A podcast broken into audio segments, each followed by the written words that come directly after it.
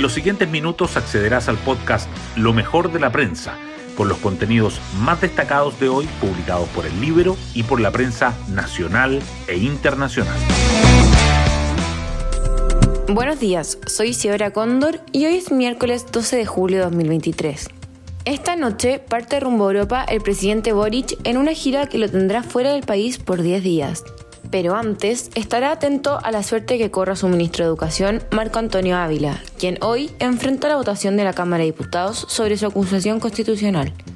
Según cálculos y diversos análisis, el libelo no alcanzaría los votos necesarios para avanzar al Senado. En paralelo, el caso convenios no sale de la agenda. La PDI allanó dependencias de los gobiernos regionales de Antofagasta y el Maule y de dos fundaciones investigadas. En el ámbito político, se profundizó las diferencias entre el PS y RD. Hoy destacamos de la prensa.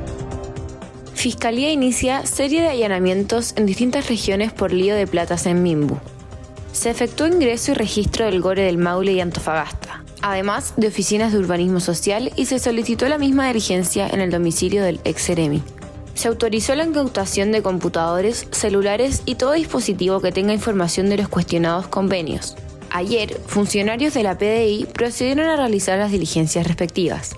En tanto, la Fiscalía investiga un posible nexo entre los ex de vivienda de Antofagasta y del Maule por traspaso de recursos a fundaciones.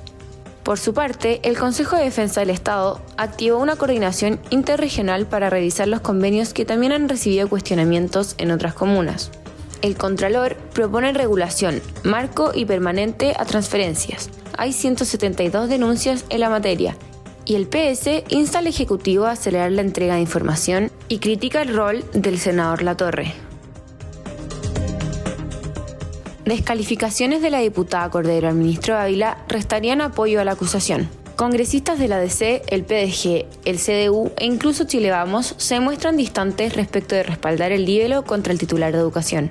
Hasta anoche se contaban cerca de 67 votos a favor de la presentación, los que no alcanzaban para que prospere, aunque el escenario es favorable para Ávila, que invocará la cuestión previa. Desde el Frente Amplio se comunicaron con el equipo de la diputada de Renovación Democrática, Catalina Pérez, para solicitarle que acuda a la sesión. El libelo se vota a las 10 horas. Desde 1990, ningún titular del Mineduc ha durado cuatro años. Para el diputado Guzmán de Evópoli, el ministro está ejecutando el programa de gobierno en educación sexual, y eso no es mérito para una acusación.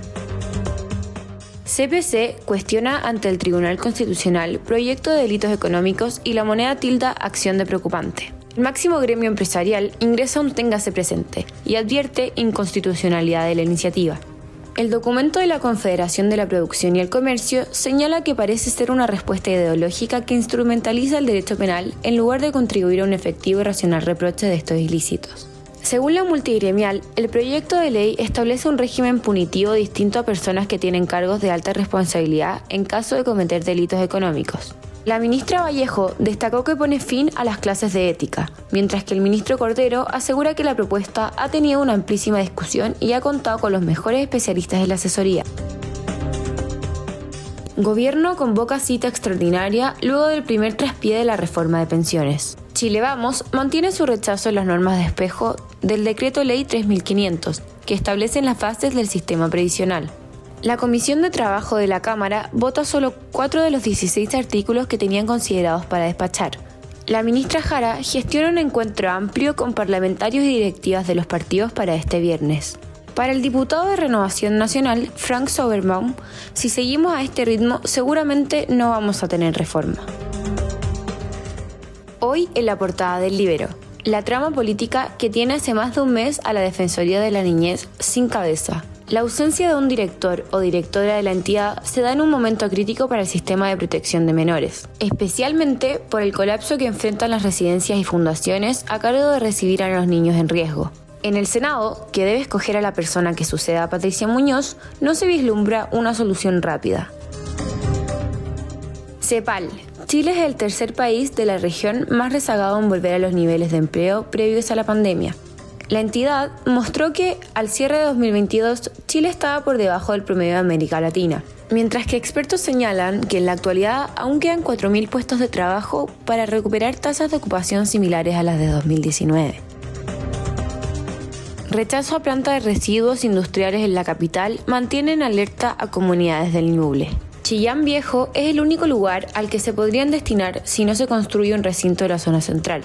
Autoridades locales se oponen a recibir los desechos generados en gran parte por la industria minera. Los vecinos están muy acongojados, dice el alcalde Jorge del Pozo. Comité de Ministros tiene que decidir el futuro del proyecto.